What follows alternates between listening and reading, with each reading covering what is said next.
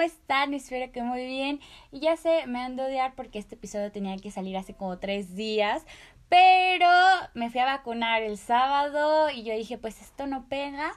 Y ya en la madrugada de sábado para domingo ya me estaba muriendo, tenía temperatura, gripa, dolor de cabeza, todo me estaba dando y me se me pasó los efectos de la vacuna hasta como el lunes y dije, ok, todo bien, lo subo el lunes y me chingué el pie, entonces uh, fue una semana horrible, pero bueno, acá está, valió totalmente la espera, aprendí muchísimo de esta plática que van a escuchar, la verdad que no se las quiero spoilear porque tocamos temas que ni siquiera yo sabía, o sea, yo, yo no sabía, no tenía idea y e me los aclaró.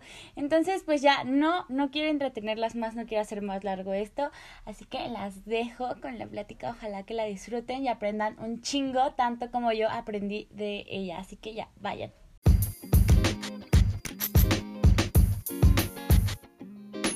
Feminismo Inexperto es un podcast para hacer de una plática necesaria algo sencillo y digerible. Bienvenidas.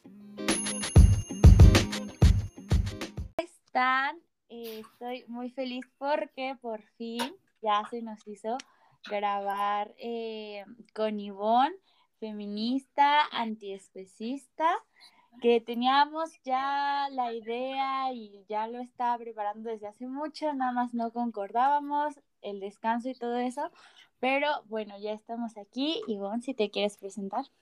Bueno, hola, soy Ivonne, tengo 18 años, soy feminista antiespecista y pues sí, me alegra mucho estar aquí. Gracias por invitarme. No, gracias por aceptar. Entonces, bueno, hay que empezar con lo primero. Eh, ¿Qué significa especismo y antiespecismo? Porque creo que, bueno, me preguntaron justo que, que no sabían qué significaba esto y qué englobaba, entonces si nos puedes platicar un poco.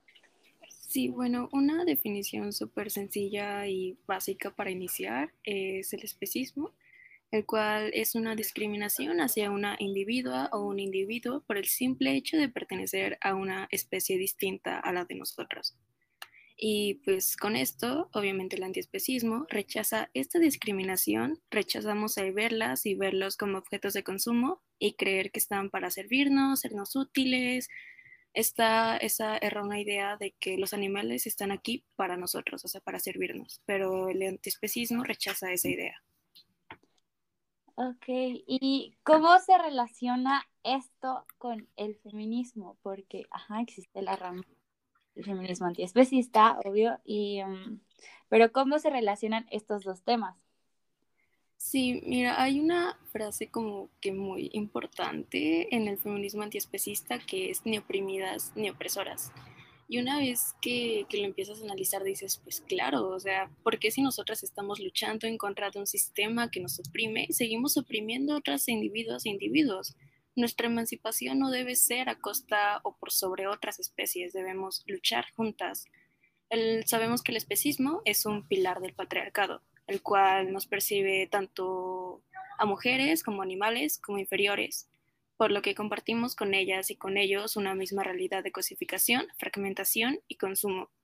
Nosotras, al ser feministas antiespecistas, unimos luchas en contra de un mismo opresor, que es el patriarcado nosotras decidimos no financiar a una industria de explotación, tortura, violaciones y asesinatos, y nos negamos a decidir sobre vidas y cuerpos ajenos, ya que la única vida que nos pertenece es la nuestra.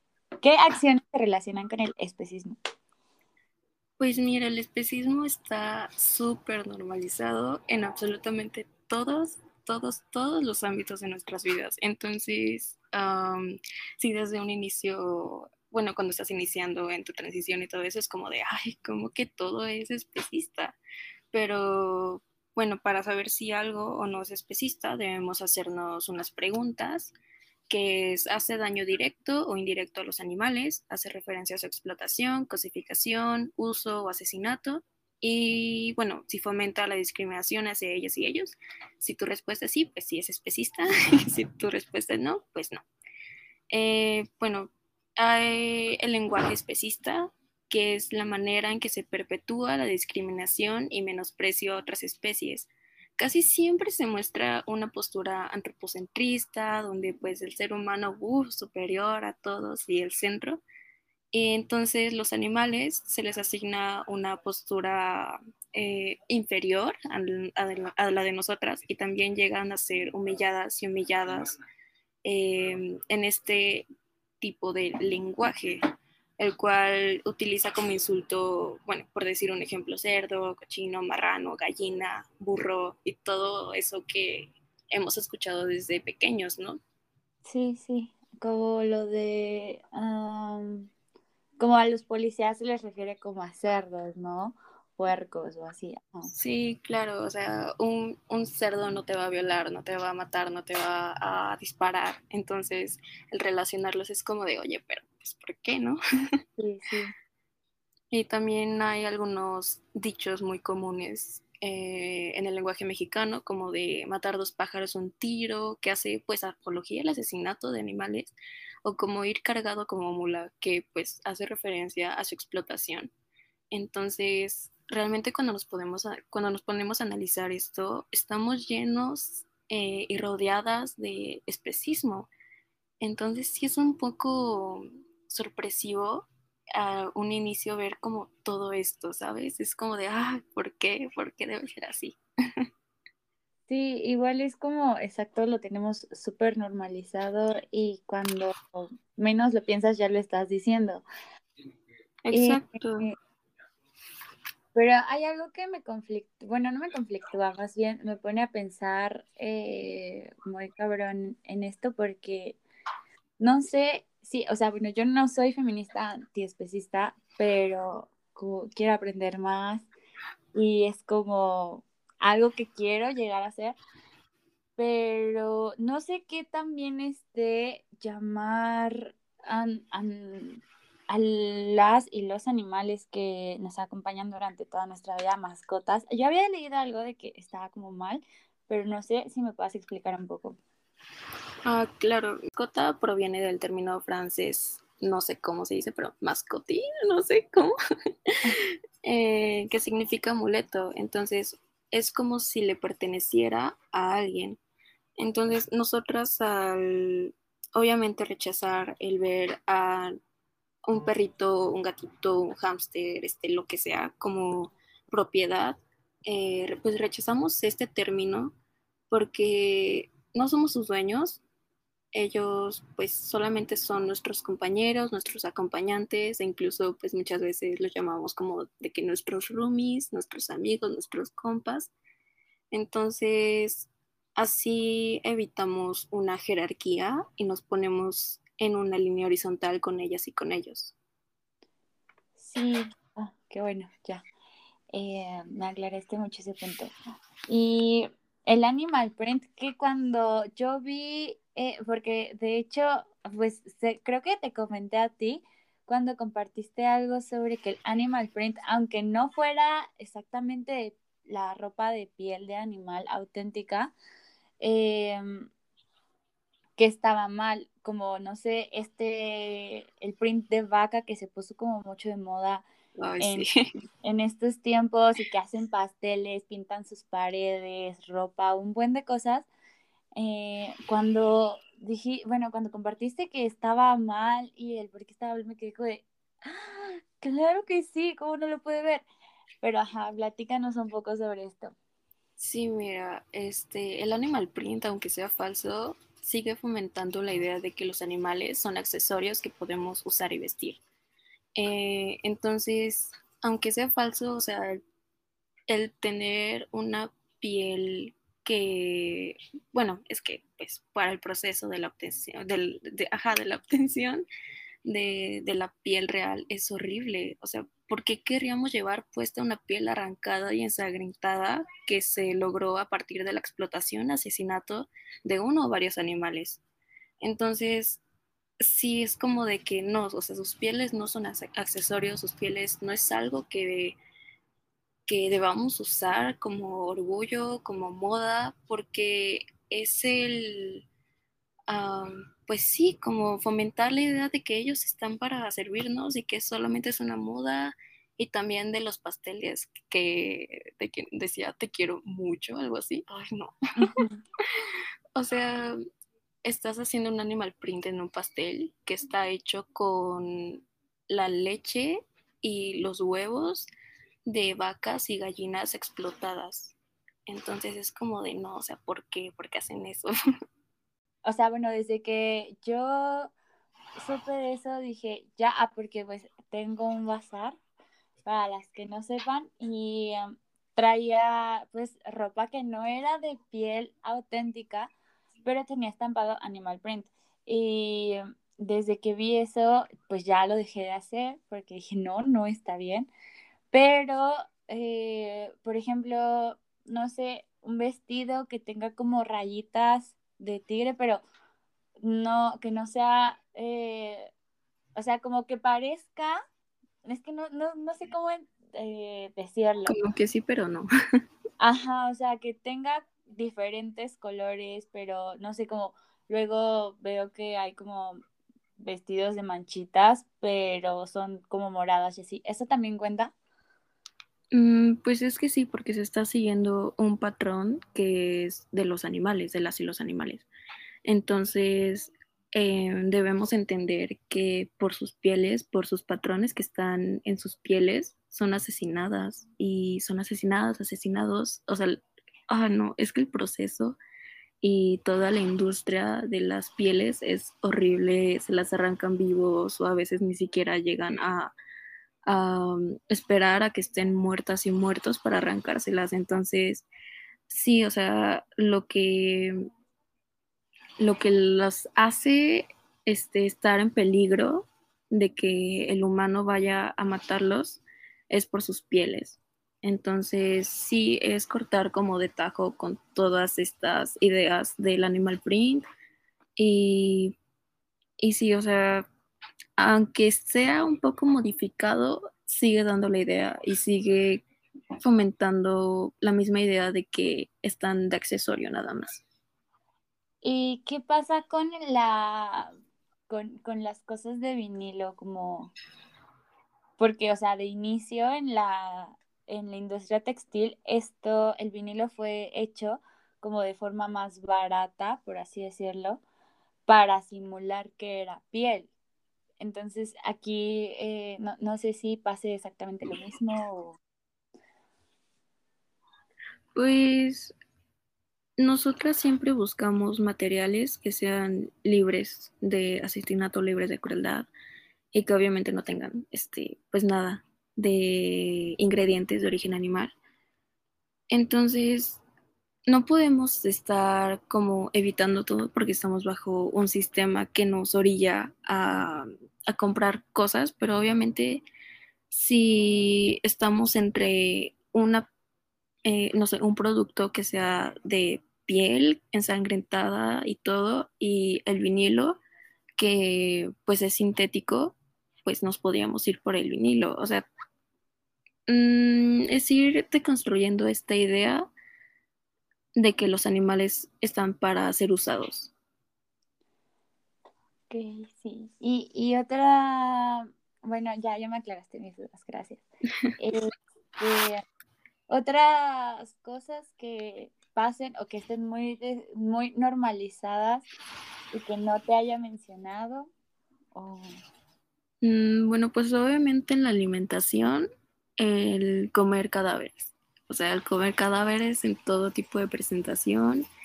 Eh, de hecho, pues, o sea, yo no sabía, bueno, hablando un poco de mi niñez y todo eso, yo no sabía que, que se podía vivir sin comer carne, sin comer este, derivados, sin comer secreciones. O sea, yo pensaba que era lo normal porque nadie me decía nada. o sea, era como de que, ay, sí, cómete esto. Y pues justo viene esta parte de que Ah, han habido cadáveres en nuestra gastronomía y se ha normalizado tanto que incluso es raro escuchar em, algo que, que, sea totalmente de origen vegetal. Entonces, pues bueno, bueno, haciendo un pequeño paréntesis, eh, también hay que reforzar esta idea y no olvidarnos de que el veganismo es por los animales y que no solamente es una dieta y que no solamente es para el medio ambiente o para... Mm, muchas veces dicen que es para nuestra salud y todo eso, pero es olvidarnos de esa idea. Entonces ya, cerrando paréntesis. Em, obviamente en la comida los mexicanos y las mexicanas estamos súper acostumbradas desde pequeñas y pequeños a creer que los animales y los cadáveres de los animales deben ser algo rutinario, algo que es una tradición, una costumbre y todo eso. Entonces, sí, el tema de la alimentación es uno de los puntos más como fuertes y en donde podemos ver mayor el especismo. Sí, y, bueno, ahora eh, cambiando un poquito de tema, justo eh, fue algo que no, no planeaba hablar, pero ahorita se me vino a la cabeza que mm, el comer carne siempre está como muy ligado a la masculinidad. Incluso subí un post hablando sobre esto y no, no sé si te has dado cuenta y cómo podrías eh, relacionarlo. Sí, claro, este, también desde cuando me metí y empecé a ver todo esto, ay, perdón por el cohete que echaron mis vecinos, pero sí, este, se vio esto de la masculinidad relacionada con el especismo, porque vemos en las películas, en nuestros entornos sociales de que dicen, ay, comer carne este, es para hombres. Y es como de, ¿cómo? O sea, no, porque nosotras que en el veganismo y en el antiespecismo somos más mujeres que hombres, muchas más mujeres que hombres, porque a nosotras siempre se nos ha retribuido al cuidado, a la salud, a, pues sí, a cuidar de otras especies. Entonces ven al veganismo y al antiespecismo como una feminidad, como algo femenino, y pues sabemos que lo femenino es opresor.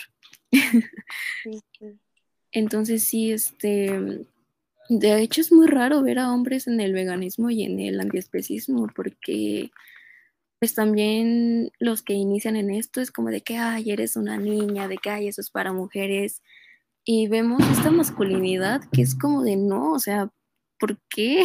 Porque debe ser a costa de, de comer cadáveres.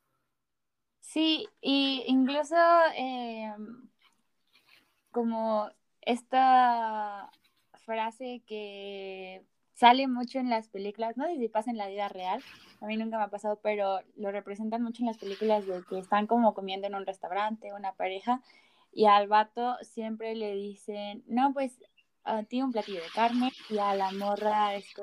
Una ensalada. Una ensalada, ajá, exacto.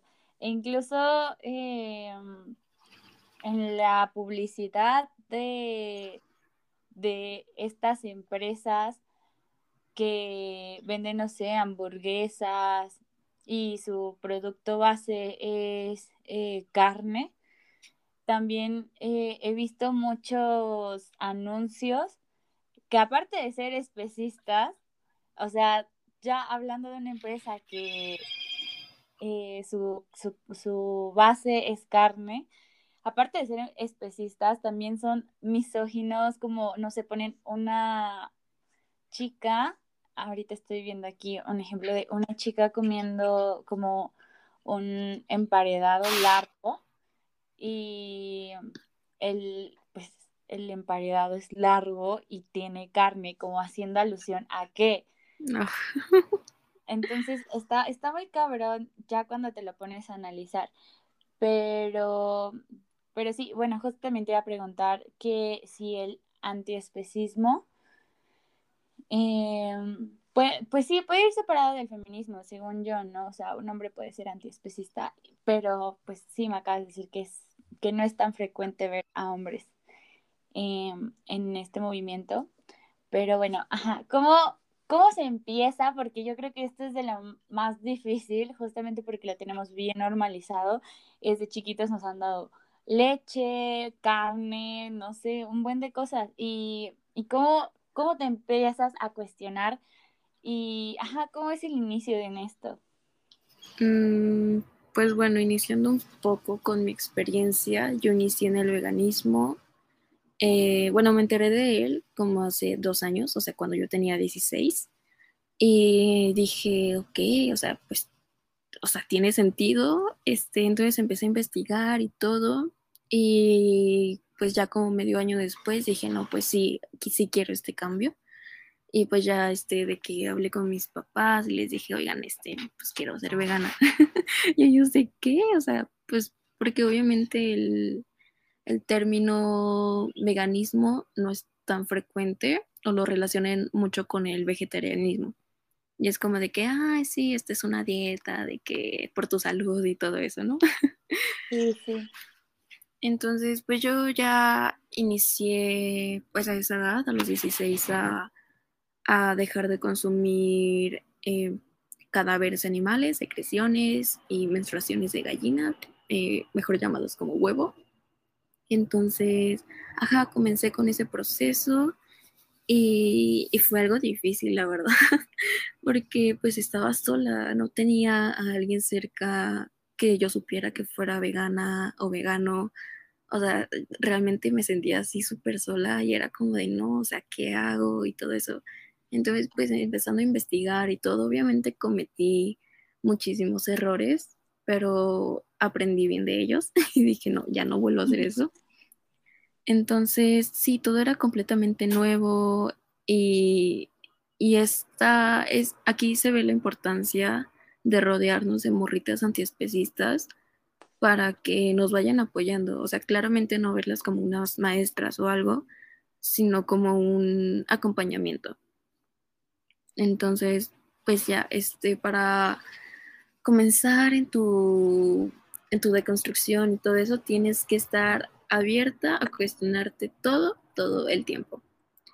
Eh, pues ya, como dije, informarte con morritas confiables y ser súper firmes con nuestra postura, porque muchas veces es como de que nuestras familias es como de que, ay, pero nada más tiene poquita leche o nada más tiene poquito huevo, cómetelo. O que se nos antoja un, no sé, un pastelito o un panquecito que está hecho con cadáveres. Entonces, es ser firme con nuestras posturas. Y bueno, hablando de, la alimentación, porque, bueno, también, como ya repetí, este, el veganismo no es una dieta, el veganismo es una postura ética y política por y los animales. Entonces, bueno, ya. Si se nos llega a antojar algo de eso, es ser firmes con nosotras mismas y decir que nuestro antojo no es más que la vida de cientos de animales. Entonces, sí es ser súper firmes con nuestras posturas, informarte súper bien, porque todas las personas van a llegar a decirte, ay, pero te vas a morir. pues, o sea, pues tal vez sí, pero solamente si, si llevas una, una vida muy, pues, mm, que tu alimentación no la cuides muy bien, pero pues aún así eso también se ve en personas que comen cadáveres, entonces es como de, o sea, no es solamente exclusivo del, del, veganismo. Sí, exacto, siempre está como el cuestionamiento, yo lo he visto de, de, ah, es que las veganas o los veganos siempre están o, van, o tienen tendencia a estar desnutridos, no son saludables, o incluso en esto de las mujeres, eh, luego hablan y, dicen, no, es que no va a poder tener hijos. Bueno, güey, o sea, ¿tú sabes si quiere tener hijos? ¿Acaso no? Entonces, ¿por qué estás poniendo eso? Y no solamente es especial de, de las personas que son veganas, es cualquier persona aunque comas carne puede, puede estar desnutrida, entonces no, y bueno, acá me vienen dos preguntas que esto va a ser como súper básico. ¿Es necesario ser vegana para ser antiespecista? Eh, porque, por ejemplo, me llegó una pregunta de, es que yo quiero ser antiespecista, pero soy vegetariana y no sé si se puede, no se puede. Entonces, no sé. Mm, pues sí, porque el antiespecismo es dejar de usarlas, dejar de usarlos y dejar de verlos como algo que podemos estar consumiendo. Entonces, por descarte, todas las mujeres, bueno, todas las personas antiespecistas somos veganas. porque estamos rechazando la idea de usarlos tanto en maquillaje, skincare, en ropa, en, en la alimentación, en todos los ámbitos de nuestra vida, estamos rechazando usarlos. Entonces sí, para ser antiespedista, forzosamente debe ser vegana. Ok, y aquí entra, uh, más bien, más que pregunta, es como un tema muy eh, controversial, por así decirlo. He visto muchas opiniones eh, separadas, no, divididas. Em, siempre está esta idea de que el veganismo y el veganismo para tener una alimentación como sana, como buena, es elitista, es caro y que no cualquiera puede ser eh, vegana o vegetariana. Ah, no sé qué opinas sobre eso. Ay, siempre llegan con esas, eh, no sé, con esas cosas de que, ay, no, es que mm, ser vegano es un privilegio, pero no. Eh, bueno, hablando de la alimentación, de nuevo está haciendo un paréntesis diciendo que el veganismo no es solamente una dieta, bueno, no es una dieta más bien, pero bueno, em, realmente depende mucho de cómo tú lleves tu alimentación y los productos que quieras consumir y que compres. Porque mm, se puede llevar una dieta a base de plantas, que es la dieta que llevamos las personas veganas y bueno, también antiespecistas. Em, se puede llevar una dieta a base de plantas, eh, con frijoles, arroz, eh, lentejas, con todos los cereales. Y es súper barato. O sea, vemos que los precios de los cereales, de las frutas, de las verduras es mucho menor a los de los cadáveres. Entonces, sí, o sea, si te pones a solamente comprar productos importados, de que, mm, de que solamente leches, bueno, bebidas vegetales de marcas así súper wow, o de mm, imitaciones de quesos, imitaciones de jamón, imitaciones de, de, de carne de pollo o de, o de, pues sí, ajá, carne obviamente te va a salir súper caro porque son productos que son bastante costosos y que no cualquier persona puede adquirirlos. Y pues las, mm, las que llevamos una dieta a base de plantas no es como que basemos nuestra alimentación en esas cosas súper caras. O sea, si las llegamos a consumir es como de que súper esporádico. Eh. entonces sí, obviamente si si, si basas tu alimentación en esos productos, te va a salir súper caro y, le vas a dar la razón a esas personas que dicen que el, que el veganismo es un privilegio em, económico. Pero pues aquí también entra la cuestión de cuestionar nuestros privilegios de especie. Pero bueno, decidir sobre la vida de los animales y anteponer nuestros intereses por encima de su vida es un privilegio de especie. Todos los humanos eh, tenemos este privilegio de especies porque, pues sí, se nos pone como superiores a ellas y ellos. Pero, pues sí, económicamente es muy barato llevar una, una dieta a base de plantas, así con cosas súper esenciales y necesarias que tenemos en nuestras casas y que podemos hacer muchísimas cosas con ellas. Y creo que también es necesario porque muchas, eh, en especial, y hablando en el contexto específicamente del feminismo antiespecista, muchas morritas, muchas chicas quieren adentrarse en esto, pero sí, casi siempre o la mayoría aún dependen de sus papás y como hay papás o, y mamás que, que dicen, no, pues sí, no me importa básicamente lo que comas con que comas, está bien, como hay otros que no que están como sujetas eh, a, su, familia, pues, ¿qué, ¿qué recomendación, qué tips les darías a ellas? Mm, pues primero que se informen súper bien ellas para así poder argumentar contra sus padres y sus mamás. Eh, también, bueno, voy a recomendar el canal de Mariana Vite, que es una una este, nutrióloga vegana. Eh, su canal está súper bueno, en verdad, yo la amo. Y pues obviamente como es nutrióloga, habla de estos temas, de nutrición, de dietas a base de plantas en su canal. Y es una muy buena opción el mostrarle esos videos a tu familia para que ellos también vayan perdiendo el miedo de que ay, te vas a morir, te va a dar anemia, este, no sé, todas esas enfermedades que se nos atribuyen a las personas veganas.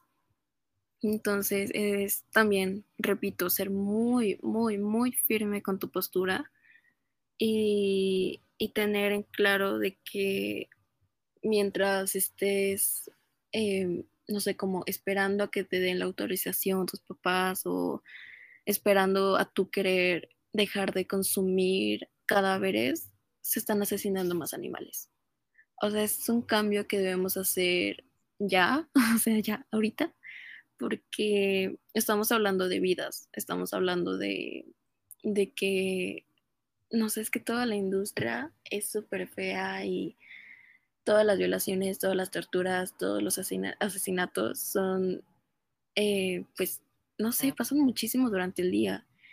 Entonces, es eso, informarse bien, este, informar también a tu familia y pues tener también en cuenta de que el veganismo no solamente se trata de la alimentación. Entonces, si tu mamá y tu papá o quien sea tu tutor está súper cerrado o te obliga casi casi a comer cadáveres, ir con otras partes, obviamente sin dejar de lado la alimentación, pero ir pues deconstruyendo tu lenguaje, este, tus pensamientos, este, el cómo hablas, el cómo, el cómo piensas, ir deconstruyendo todo eso e ir em, disminuyendo tu consumo de, de, pues sí, de cadáveres. También cambiar este, tu rutina, este, los productos que usas en tu cara, en tu cuerpo, o sea, realmente todo, ir empezando con todo a, a quitarnos esta idea de que están para servirnos. Y pues ya esta fue toda la plática. Yo sé que fue súper cortísima para el tema del que hablamos. Tratamos de tocar lo más importante, no hacerlo tan pesado. Una disculpa porque el audio se escucha ahí medio raro. Eh, lamentablemente por todavía eh, la situación de la pandemia no pudimos grabar eh, frente a frente. Pero pues ojalá les haya gustado, les haya servido, haya, haya, haya sido lo que esperaban. Y si se quedaron interesadas en el tema eh, voy a estar subiendo en la biblioteca feminista libros que me recomendó Yvonne sobre feminismo antiespecista que están súper padres. Ya me estoy leyendo uno. Y en feminismo inexperto en el Instagram les voy a estar eh, avisando cuando va a estar ya disponible el link para que vayan a verlos. Entonces pues nada muchas gracias por escucharme otra vez y adiós Adiós.